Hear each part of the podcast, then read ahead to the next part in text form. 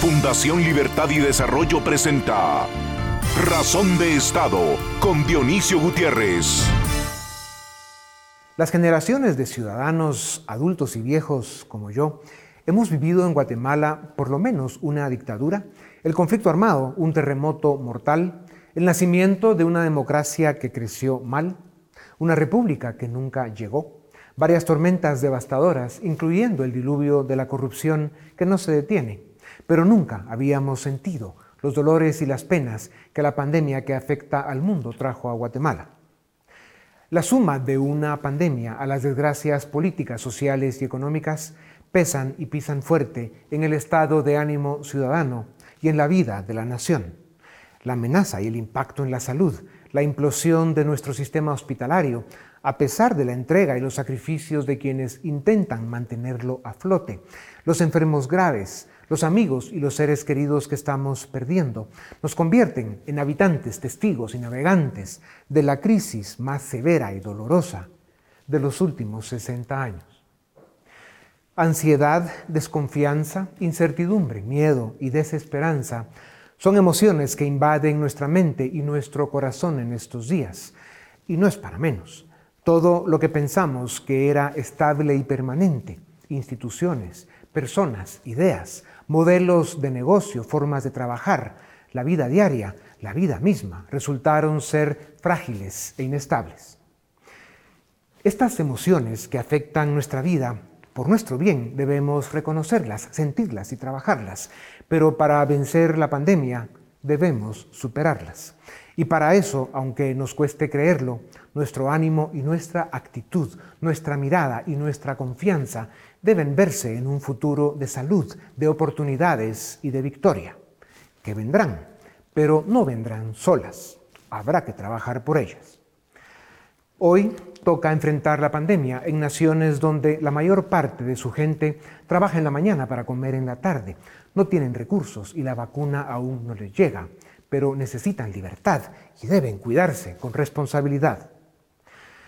La paradoja es que esto no es una contradicción. La historia y científicos de todas las ciencias y las artes coinciden en que para países como los nuestros la única opción es vivir y trabajar cuidando nuestra salud con el compromiso de que nadie muera del virus ni de hambre. Las comunidades y sus líderes deben hacer su máximo esfuerzo para lograrlo. Las pandemias son una tragedia y más en países subdesarrollados donde las nuevas variantes y el contagio avanzan sin freno ni piedad y los hospitales se desbordan. Hace un año afirmamos desde esta tribuna que lo peor estaría por venir. Parece que el momento llegó y no es fácil de aceptar, pero eso es la realidad de las pandemias. Cuando en el futuro se escriba la historia de esta crisis, las naciones que la contarán con menos penas y menos dolores serán aquellas en las que privaron la libertad con responsabilidad y donde se hicieron presentes la confianza, el respeto y la solidaridad entre hermanos. La lección más grande de esta historia se llamará humildad. La madre naturaleza está ganando una batalla más a casi 8 billones de seres humanos. Nada nuevo, pues en 4.500 millones de años las ha ganado todas. Lo que sí está en nuestras manos es enfrentar esta crisis con dignidad y aprender la lección de humildad. Como dicen, vivimos el año en que se detuvo el tiempo y extrañamos a la gente que ni conocemos, pero estoy convencido de que al final venceremos, saldremos adelante y veremos aquel pasado que es hoy presente como tiempos en los que a las generaciones de hoy tocó sacar el pecho, ofrecer el corazón y dar lo mejor de nosotros para construir una sociedad responsable, unida y solidaria. A continuación, el documental En Razón de Estado. A 18 meses de que se identificara el primer contagio oficial de COVID en nuestro país, la pandemia está lejos de llegar a su fin durante el último año y medio los seres humanos hemos aprendido a vivir con el virus. Hemos implementado el uso de la mascarilla y el distanciamiento físico. A medida que llegó la vacunación, especialmente en naciones ricas donde el ritmo de suministro de la vacuna es alto, se fueron liberando restricciones. Sin embargo, apareció la variante Delta y las cosas se han vuelto a poner complicadas. Las principales agencias de sanidad de los países más desarrollados del mundo han recomendado nuevamente tomar medidas drásticas de distanciamiento pese a los altos niveles de vacunación. En Guatemala, desde comienzos de agosto se hizo oficial la presencia de la variante Delta en nuestro país, y eso explica por qué a partir de julio la tasa de contagios haya alcanzado niveles no vistos durante toda la pandemia. Durante la segunda parte de agosto, el promedio de contagios ha sido de 3.555 casos diarios y 50 muertes confirmadas por día. Números aterradores. Los bajos niveles de vacunación influyen en las cifras. Pero también países como Israel, donde hay altas tasas de vacunación, han visto niveles récord de contagios debido a la variante Delta. Sin embargo, los datos muestran que la mayor parte de casos que requieren hospitalización se dan entre personas no vacunadas o entre personas vacunadas mayores de 60 años con enfermedades crónicas, lo que ha abierto el debate sobre la necesidad de una tercera dosis de refuerzo. Los datos apuntan hacia la misma dirección en Estados Unidos, donde los cinco estados con mayores niveles de contagio son también los estados que presentan unas de las menores tasas de vacunación. Es el caso de Luisiana, Mississippi y Florida. La variante Delta ha venido a cambiar el cálculo de riesgo durante la pandemia. Por esa razón, los países con altos niveles de vacunación han reintroducido la obligación del uso de mascarilla en interiores, las vacunas siguen siendo tremendamente exitosas en prevenir contagios y aún más exitosas en prevenir hospitalizaciones y muertes por COVID. Pero aún las vacunas no son accesibles para todos y los niños menores de 12 años aún no son elegibles para la vacunación. Por eso, la mejor fórmula para prevenir contagios sigue siendo mascarilla, distancia y libertad. Y en paralelo, la vacunación es central para reforzar nuestra protección y permitirnos una exitosa vuelta a la normalidad. A continuación, una entrevista exclusiva en Razón de Estado. Bienvenidos a Razón de Estado. Eh, hoy vamos a hablar sobre la pandemia. Es el tema más vigente para el país en estos momentos y para ello contamos con dos excelentes y reconocidas doctoras. En primer lugar, la doctora Alicia Chang. Ella es pediatra infectóloga de la Unidad Nacional de Oncología Pediátrica y vicepresidenta de la Asociación Guatemalteca de Enfermedades Infecciosas. Y la doctora Verónica Gómez, infectóloga pediatra, expresidenta de la Asociación Pediátrica de Guatemala y ex vicepresidenta de la Asociación Guatemalteca de Enfermedades Infecciosas. Ambas, muchísimas gracias por estar en Razón de Estado para discutir este tema que sin duda alguna es de gran preocupación para la población guatemalteca. Eh, doctora Gómez, quisiera iniciar con usted. ¿Cuál es la situación de los hospitales en estos momentos? ¿Podríamos decir que los hospitales nacionales eh, están al borde del colapso o ya han colapsado? De primera mano, yo no trabajo en los hospitales nacionales, pero sí puedo ver lo que mis compañeros han estado denunciando, los que trabajan en salud pública. Eh, estamos viendo ahora lo que han notificado los médicos que trabajan en el hospital temporal del Parque de la Industria, donde nos están diciendo que están totalmente llenos, que ya no pueden aceptar a un solo paciente, eh, he visto los comentarios de mis compañeros en los hospitales Roosevelt, San Juan y Villanueva, están en las mismas condiciones, inclusive en los hospitales privados, eh, de igual manera, están viendo un tsunami de pacientes. Tenemos muchos pacientes a nivel privado que se están quedando en sus casas, eh, montando casi hospitales transitorios en casas, ¿verdad? Entonces sí, tenemos una sobrepoblación eh, o de pacientes en todos, a todo nivel. Doctora Chan, eh, precisamente sobre el comunicado que vimos del Hospital Temporal del Parque La Industria, ¿cómo entenderlo? ¿Cómo leerlo? ¿Qué significa para el sistema eh, hospitalario nacional el hecho de que este hospital temporal digan nosotros ya no recibimos más pacientes? Yo creo que es importante tomar en cuenta este tipo de comunicados e información que nos está dando eh, el personal que está en primera línea. Tenemos que escucharlos y eh, de manera congruente con, con lo que ellos nos están reportando, actuar de manera eficaz.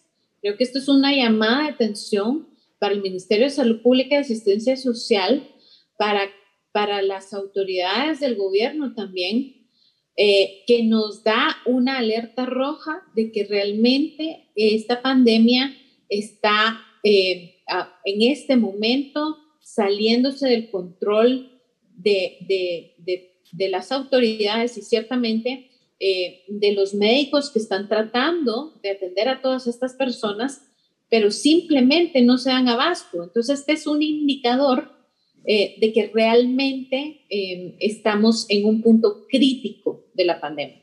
Doctora Gómez, lo que veíamos en los meses anteriores con la pandemia era que se daban olas, pero luego con ciertas medidas se contenía y la situación seguía, podríamos decir, bajo control. Eh, y tuvimos picos en algunos meses, pero en esta ocasión ya vemos varias semanas en donde la ola crece, crece y crece y no hay forma en que veamos una reducción significativa. ¿A qué se debe este fenómeno? En primer lugar, estamos, hicimos algo distinto o esto se lo podemos atribuir a una variable distinta, la famosa variable delta, por ejemplo. Este es un fenómeno que no es eh, solo para Guatemala, es un fenómeno que se ha dado en todo el mundo. Usted puede ver inclusive Estados Unidos, algunos de los estados donde ya estaban bajando a una alerta María, usted puede ver el mapa, está casi todo en rojo. O sea, no, no se debe únicamente a Guatemala, es un fenómeno mundial. Eh, son muchas las causas, es eh, multicausal, ¿verdad? En una de ellas, usted la ha mencionado, eh, las variables nuevas que tenemos sí son más agresivas.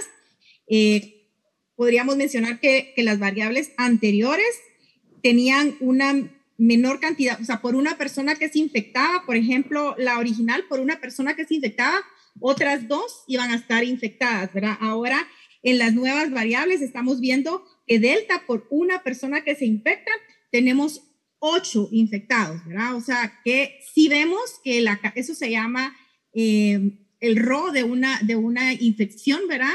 Y si vemos que aumenta la cantidad de personas que una sola persona puede llegar a alcanzar e infectar. O sea, que sí tiene que ver eso, pero también tiene que ver que las personas tenemos más movilidad. El año pasado estábamos encerrados cuando estábamos teniendo 500 y 700 eh, casos diarios. Estamos ahorita hablando de 5 mil y si estamos hablando que de esos 5 mil, pensemos que mil sea, sean nada más de variante Delta, por decirte una cosa, vamos a tener, por cada mil, vamos a tener 8 mil más infectados. Y ahora que deberíamos de estar guardados en casa, estamos hasta, hasta cines hay, o sea, tenemos cines, tenemos centros comerciales, tenemos eh, universidades, eh, pues un sinfín de, de lugares a donde los seres humanos nos estamos acercando y nos reunimos. Nosotros los seres humanos somos seres sociables. Nos ha costado mucho quedarnos en nuestras casas, eh, es a todo nivel. Queremos decir que son más los jóvenes, pero realmente es a todo nivel que necesitan juntarse. Nos juntamos las familias, se están haciendo bodas porque el año pasado no se hizo. O sea, es multivarial, ¿verdad? Es multivarial. Ahora, doctora Chang, eh, hablemos un poco de soluciones, porque después de 18 meses, poco más o menos de la pandemia, eh, obviamente hay un cansancio en la población de estar tomando medidas, de estar lejos de seres queridos o de amigos. Y cuando vimos eh, el reciente intento del gobierno de, imponer un estado de calamidad, pues fue un fracaso político en el Congreso y en redes sociales era evidente que había un rechazo a volver a poner medidas extremas de encierro. Eh, ante esa situación política y también, al parecer, del sentir de la ciudadanía, ¿qué acciones se pueden tomar que no sean necesariamente un cierre total de la economía o un encierro de las personas? ¿Tenemos opciones? Sí, tenemos opciones. Eh, creo que un cierre del país estaría indicado en este momento más sin embargo, como usted dice, es una situación políticamente complicada Número uno, tenemos que aumentar eh, eh, sustancialmente el número de vacunas que se están poniendo por día. Nosotros en este momento sabemos que contamos con stock de vacunas para estar vacunando muchas más personas de las que se están vacunando al momento.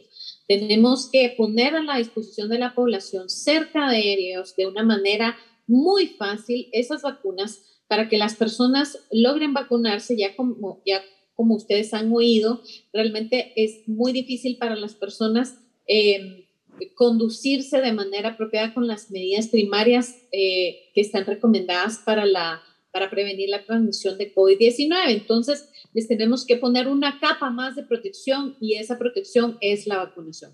Entonces, vacunación tiene que estar eh, absolutamente, primordialmente, em, em, digamos, en los planes del, del gobierno y ejecutarse de manera pronta. De otra forma, el, el, el, el destino que nos espera es bastante sombrío. Lo otro eh, podría ser, por lo menos, extender los toques de queda un poco más de tiempo para evitar que hayan eh, bares y restaurantes abiertos en la noche, que es donde regularmente las personas se juntan en grandes números y se quitan la mascarilla porque están consumiendo bebidas alcohólicas que les olvida, les hace olvidar que tienen que tomar este tipo de precauciones, ¿no? Em, y em, los fines de semana creo que sin tener mucho impacto en la economía, ciertamente algún impacto, pero al menos los fines de semana debiéramos estar resguardados en paz. Ahora, doctora Gámez, insisto en el tema político, pareciera que no son medidas populares en la población eh, vemos el rechazo en las redes sociales ante ese tipo de propuestas. Eh, ¿Cuál es la opción? Insisto en la pregunta. Eh, ¿Necesariamente es encerrarnos o, hay alguna otra, otra, opción? Por ejemplo, la doctora Chang mencionaba el tema de los restaurantes, pero hay que decir también que muchas familias en las propias casas también se juntan incluso cuando hay toques de queda. Es decir, pareciera que hay una actitud también de querer reunirnos o no. La verdad es que lo ideal, lo ideal, en otros países han habido segundos cierres, porque en este momento, si queremos parar la, epidemia ahora, la transmisión ahora es evitar que, dos, que las personas se tengan contacto entre una y otra sin mascarillas, ¿verdad? Y eso solo lo podemos hacer nosotros. Nosotros tenemos que entender que el virus la única forma que pasa de una persona a otra es por contacto, o sea, por contacto, por contacto social.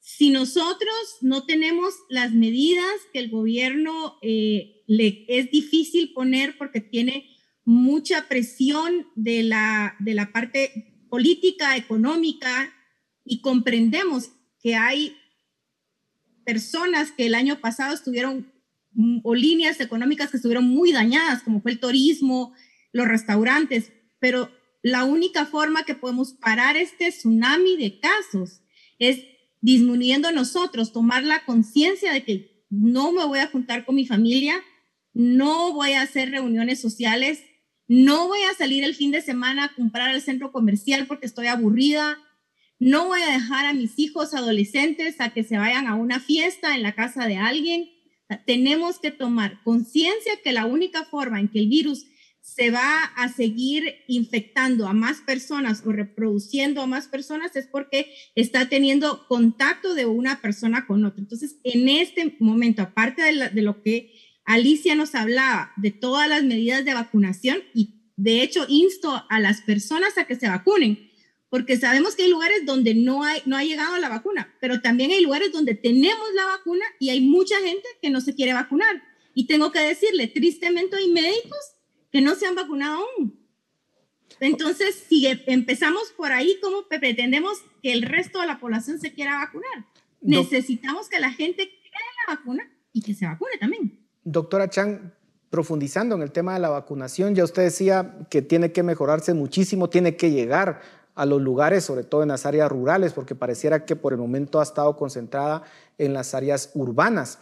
Pero ¿cómo convencer a la población? Primero para que tome las medidas por sí mismas también, porque eh, hay una, hay una capacidad limitada de monitoreo de que las personas cumplan con las medidas. Pero también insistiendo en el tema de la, de la doctora eh, Gómez, El problema es que mucha población no se quiere vacunar. Tiene el acceso, hay un stock de vacunas, pero no se quieren vacunar. ¿Cómo convencerles? Yo creo que la, manera más eh, eh, sencilla de convencer a las personas para vacunarse es que es, a través de esa vacuna nosotros estamos absolutamente eh, certeros de que podemos prevenir que esta persona vaya a dar a un hospital, vaya a dar a un intensivo, es decir, si disminuye significativamente los chances de que esta persona se enferme gravemente. Es cierto, han habido personas con inmunizaciones que eh, se infectan, pero la gran mayoría de esas personas no paran en un intensivo y no paran en un hospital. entonces, creo que ese debe ser el incentivo más importante para que las personas se quieran vacunar. Eh, eh, justamente viene muy al caso este comunicado del hospital temporal porque les estamos diciendo que no hay espacio donde atender a estos pacientes, no hay espacio hospitalario. Entonces, justo lo que tenemos que tratar de hacer es disminuir la, la, la gravedad de los síntomas y que estas personas, si resultan contagiadas, puedan recibir aún cuidados en casa sin poner en riesgo su vida, porque lo que está sucediendo es que muchas personas están quedándose en casa tratándose eh, como, como pueden, pero están arriesgando su vida porque en realidad debieran estar en un hospital y no tenemos la capacidad para hacerlo. Ahora, ciertamente hay personas que ya se han vacunado y pareciera que ya se sienten también invencibles eh, y, y, quieren retomar la vida normal. Doctora eh, eh, Gómez, ¿es posible retomar la normalidad completa de la vida, digamos, cuando ya se está vacunado o de todas formas hay que tomar medidas? Sí, como bien dijo la doctora Chan, la vacuna lo que va a hacer es disminuir en gran medida el chance que podemos llegar a tener nosotros de llegar a un hospital o inclusive de morir. Por ejemplo, eh, eh, Salud Pública en Estados Unidos ha publicado varios cartelones donde dice que de los, de los vacunados, el 90 de los vacunados, solo 7% pueden llegar a estar en un intensivo, por ejemplo. Y sin embargo, el 90% de las personas que están hospitalizadas son personas no vacunadas. Entonces, nos vamos viendo el pequeño chance que va teniendo la persona que se vacuna de no llegar al hospital, pero no quiere decir que se anula. Entonces, nosotros tenemos que seguir teniendo todas las, todo, todo lo que hemos estado hablando, distanciamiento social. Nosotros los médicos igual, estamos vacunados, pero cuando vamos a entrar a un área COVID, nos ponemos todo el equipo igual.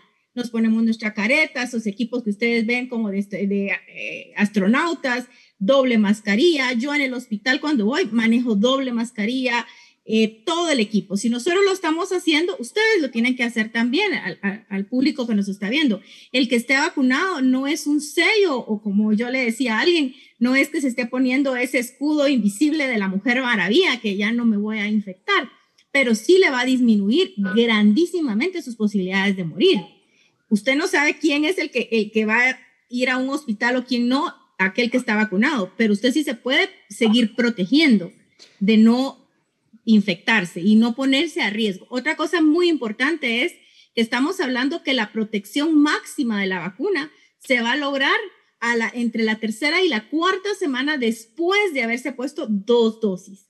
Con una sola dosis, usted no está totalmente protegido.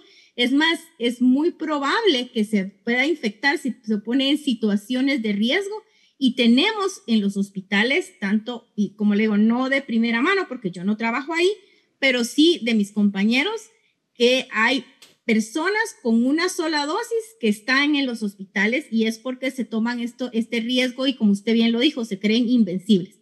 Así que a la población yo la insto a que por favor se vacune. La vacuna funciona y va a funcionar para que usted tenga muchísimo menos chances de morir y muchísimo menos chances de terminar en un hospital con oxígeno, ¿verdad? Entonces, por favor. Doctora Chan, ya nos queda un minuto solamente, pero eh, muchos pensamos que esta pandemia iba a durar meses. Eh, iba a ser una cuestión de muy corto periodo de duración.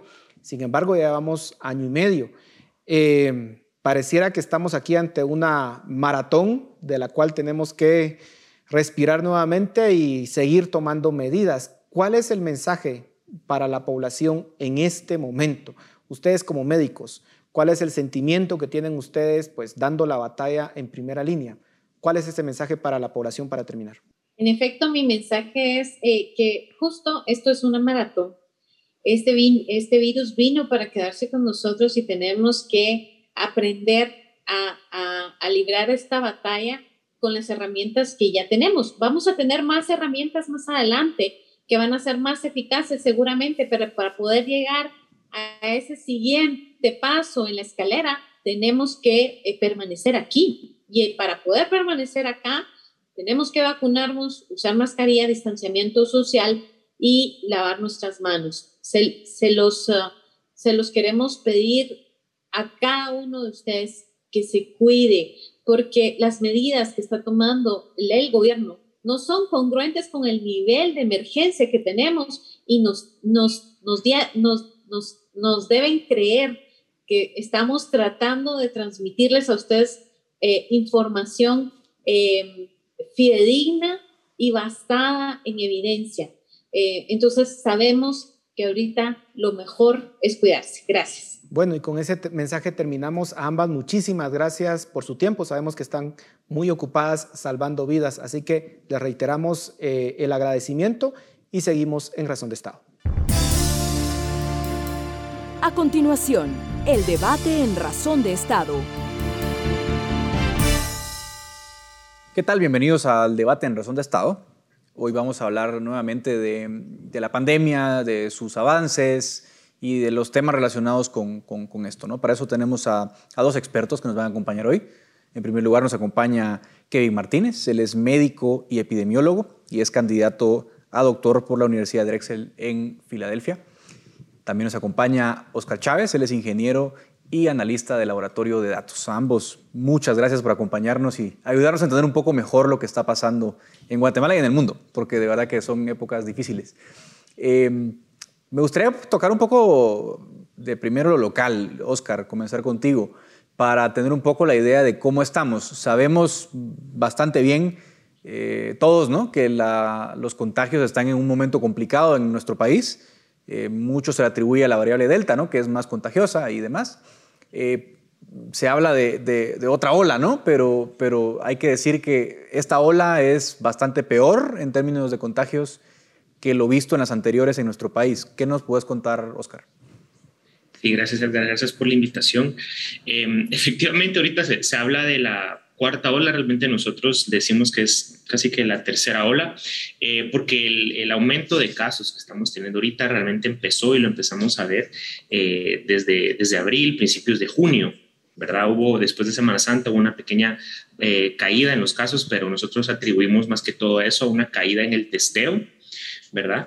Y definitivamente en este momento estamos viendo un repunte de casos totalmente en otras proporciones que lo que fue el año pasado. Ya superamos por mucho el doble de casos diarios que tuvimos en el pico del 2020, ¿verdad? y claro, este aumento de casos se da por eh, por una serie de variables, entre eso la presencia de nuevas variantes como lo son Delta y Lambda, que son mucho más transmisivas, pero también debido a la falta de medidas de prevención y mitigación por parte de las autoridades, eh, que a pesar de ver este repunte por meses y por meses ya, porque te digo que ya va por lo menos finales de abril, mayo, junio, julio, y ya, estamos, ya terminamos agosto, entramos a septiembre y todavía no vemos em, ni un solo cambio en las medidas de prevención que puedan contener este aumento de casos. Entonces, eh, al día de hoy estamos viendo por ahí, por una razón de 20 mil casos por semana, 250 fallecidos o más por semana, con una positividad de 35%, que estos son, ah, o sea, sin lugar a duda, eh, son unos datos totalmente alarmantes.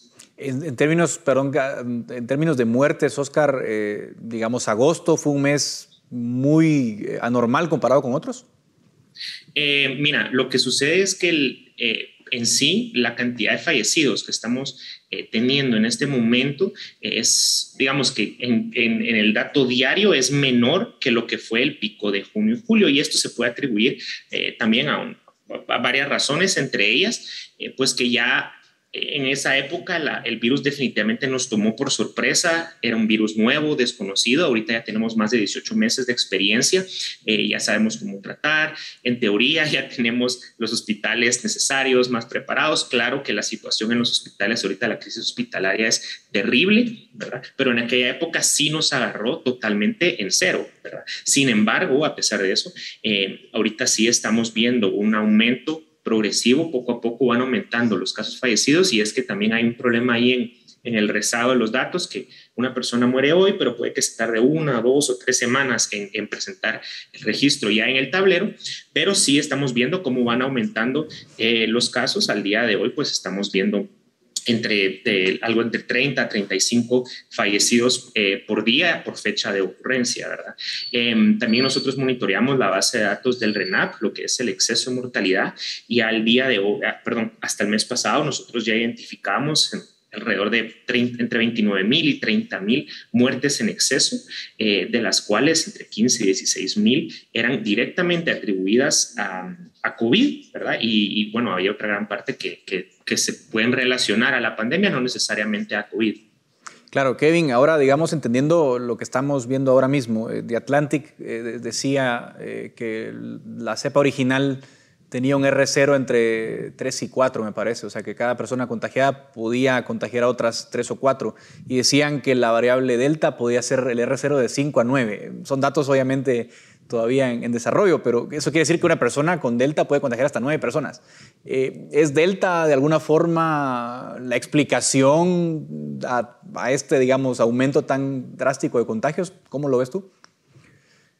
Mira, la variante Delta, bueno, primero que nada, muchas gracias por la, por la invitación. Eh, en este caso, la, la, variante Delta sí es más infecciosa, pero también no podemos, este número del R0 es cuántas personas en promedio se contagian de un caso en particular, pero ese caso no es de que uno ande contagiando por ahí a la gente, sino que si yo estoy, si yo tengo contacto con más personas, yo puedo contagiar a más. Y aún así, si yo tengo Delta, si yo no tengo contagio con nadie, pues yo no voy a contagiar a nadie.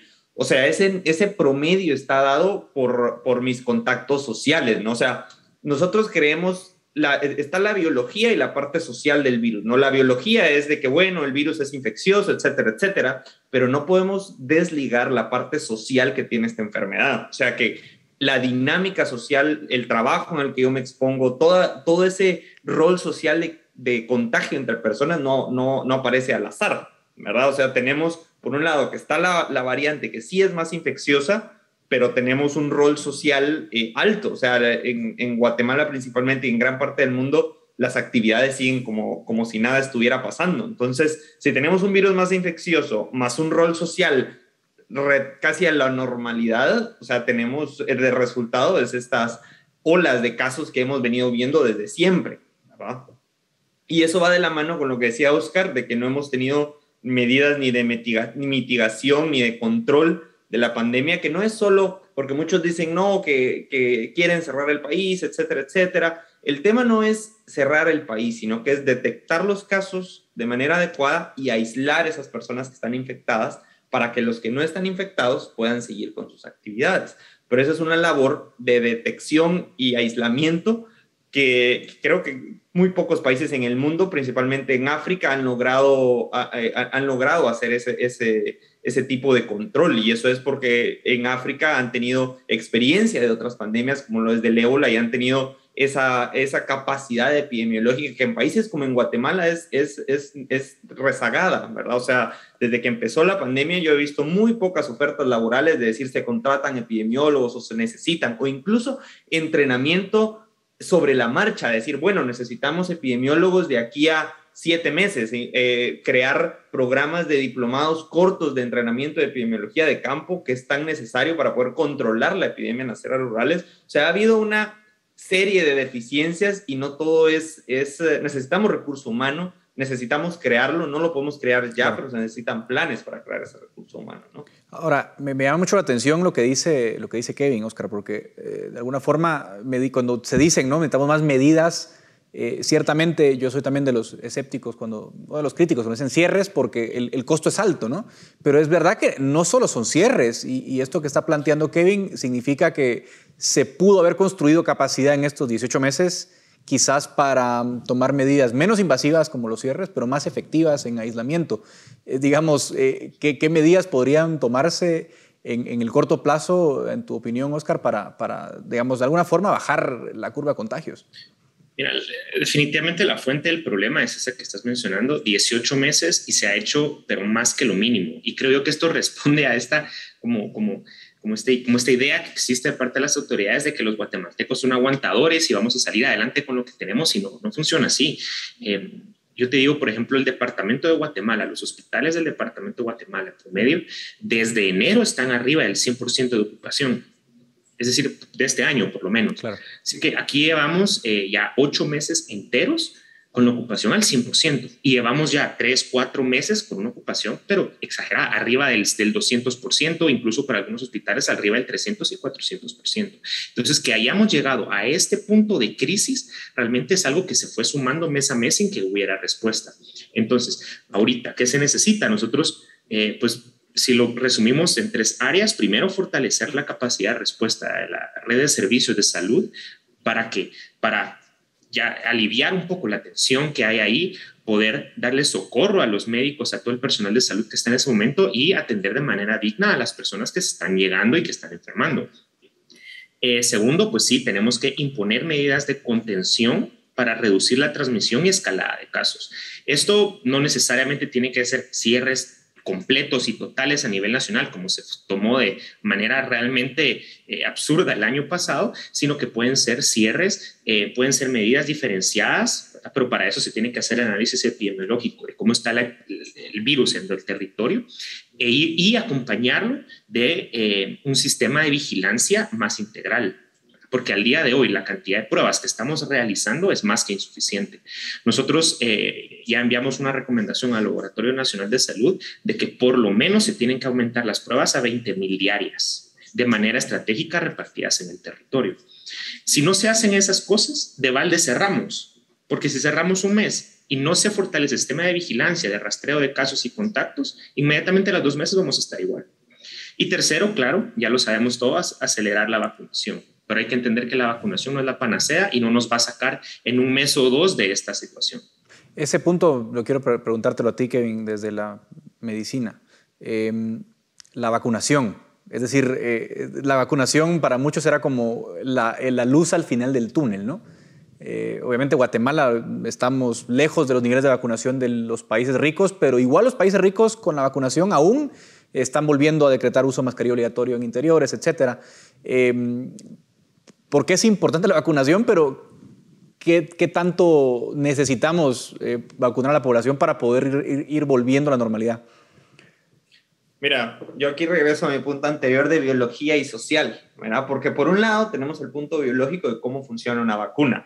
La vacuna lo que hace es que nos muestra cómo defendernos ante la aparición del virus. Por eso yo me puedo contagiar del virus y lo que hace la vacuna es que mis anticuerpos van a estar lo suficientemente preparados para pelear y vencer ese virus, ¿no? Pero no podemos desligarlo de la parte social en donde tenemos fallas en la comunicación de cómo funciona una vacuna. Hay muchas, muchos problemas de mala información que evitan que las personas se vacunen o le dan miedo a las personas. Es que es una vacuna nueva, la desarrollaron muy rápido, etcétera, etcétera. Y esos son limitantes que hacen que las personas se vacunen. O, por ejemplo, hacer grandes colas que tengo que perder tres días para irme a vacunar, etcétera, etcétera. Todas esas son, todos esos son obstáculos que evitan que las personas se quieran vacunar de una u otra manera. Son estas personas las que por X o Y razón no se han logrado vacunar, las que son el, el target o el, o el punto del virus para que se creen nuevas mutaciones. O sea, entre más mutaciones tengamos, los anticuerpos que yo tengo contra mi vacuna, de la vacuna que, obtuve, ya no van a ser suficientes. Y sabemos de que como yo vacunado tengo anticuerpos y lo más probable es que mi enfermedad sea muy leve si me, si me da. Pero como tenemos la delta que es más infecciosa, y aunque yo no me dé una infección grave, yo puedo seguir contagiando a otros, que si todos estuviéramos vacunados, fuera como que a cualquiera le diera una gripe y no pasa nada. El problema es que tenemos grandes poblaciones que todavía no se han podido vacunar por X o Y razón, porque no desean, etcétera, etcétera, que hace necesario el volver a utilizar mascarilla en países como Estados Unidos, en donde tenemos que evitar la transmisión aún en las personas vacunadas para proteger a los que no se pueden o no por X o Y razón vacunar, ¿verdad? Pero es parte de ese rol biológico y lo social, ¿no? De que hay muchos problemas de mala información, que en Guatemala también es el caso. Vimos que al principio de la, cuando empezaron los roles de vacunación, la gente que pudo viajó a otros países para poder vacunarse. Y ahora en, en Guatemala hay un montón de cuellos de botella en los cuales evitan que las personas se vacunen, ¿verdad? O sea, hay, por ejemplo, yo puedo ir a un centro comercial a vacunarme, etcétera, etcétera, pero eso significa que, ah, tengo que tener carro para poderme movilizar porque el transporte público es ineficiente en el país. Tengo que tener el tiempo o, o disponer del día de trabajo para poder irme a vacunar. Tengo que madrugar a las 4 de la mañana para ir a hacer cola. O sea, todas esas eh, sí, todas esas cosas que tengo que tener yo solo para poderme vacunar hacen que para la, población promedio sea demasiado difícil y así nunca vamos a poder alcanzar un porcentaje alto de vacunación para que este virus que vino para quedarse se convierta en una gripe más que va a venir año con año. El, tiempo es implacable, me queda ya dos o tres minutos, pero Oscar, en la vacunación, ¿cómo vamos en términos de, de estadísticas, por lo menos? Sabemos que no vamos tan bien eh, pero también sabemos que Estados Unidos nos donó algunas unidades que han ayudado a incrementar la vacunación. ¿Cómo estamos ah, hasta hoy en, avance? Sí, mire, el avance realmente a lo que fue los primeros meses de vacunación ha aumentado. Estamos viendo alrededor de 70, 75 mil dosis eh, que se están administrando por día. Eh, a nuestro criterio esto todavía es, es bastante lento. Podríamos elevar la vacunación arriba de los 100 mil, 150 mil diarios. En este momento, pues ya se puso una dosis de vacuna al 31% de los mayores de 18 años. Y quisiera hacer esa acotación porque cuando uno habla eh, de inmunidad rebaño y de inmunidad poblacional, toma en cuenta la población total, no solo los mayores de 18 años. Entonces, eso baja y ya sabemos que, por ejemplo, la Pfizer, que ya se encuentra en Guatemala, está aprobada para hasta menores de 12 años. Entonces, es probable que la población objetivo eh, se vaya a aumentar dentro de unos meses y entonces estas porcentajes disminuyan. Pero el dato más preocupante tal vez es que solo el 11% de los mayores de 18 años ya tienen su esquema completo. Entonces, em, creo yo que ahí sí tenemos todavía eh, bastante brecha. Eh, la apuesta fue por Sputnik, ¿verdad? Creo yo, las donaciones, claro, nos han estado dando y todo, pero la apuesta del sector salud en Guatemala fue por vacunar a la población con Sputnik eh, y no tienen la capacidad de hacerlo.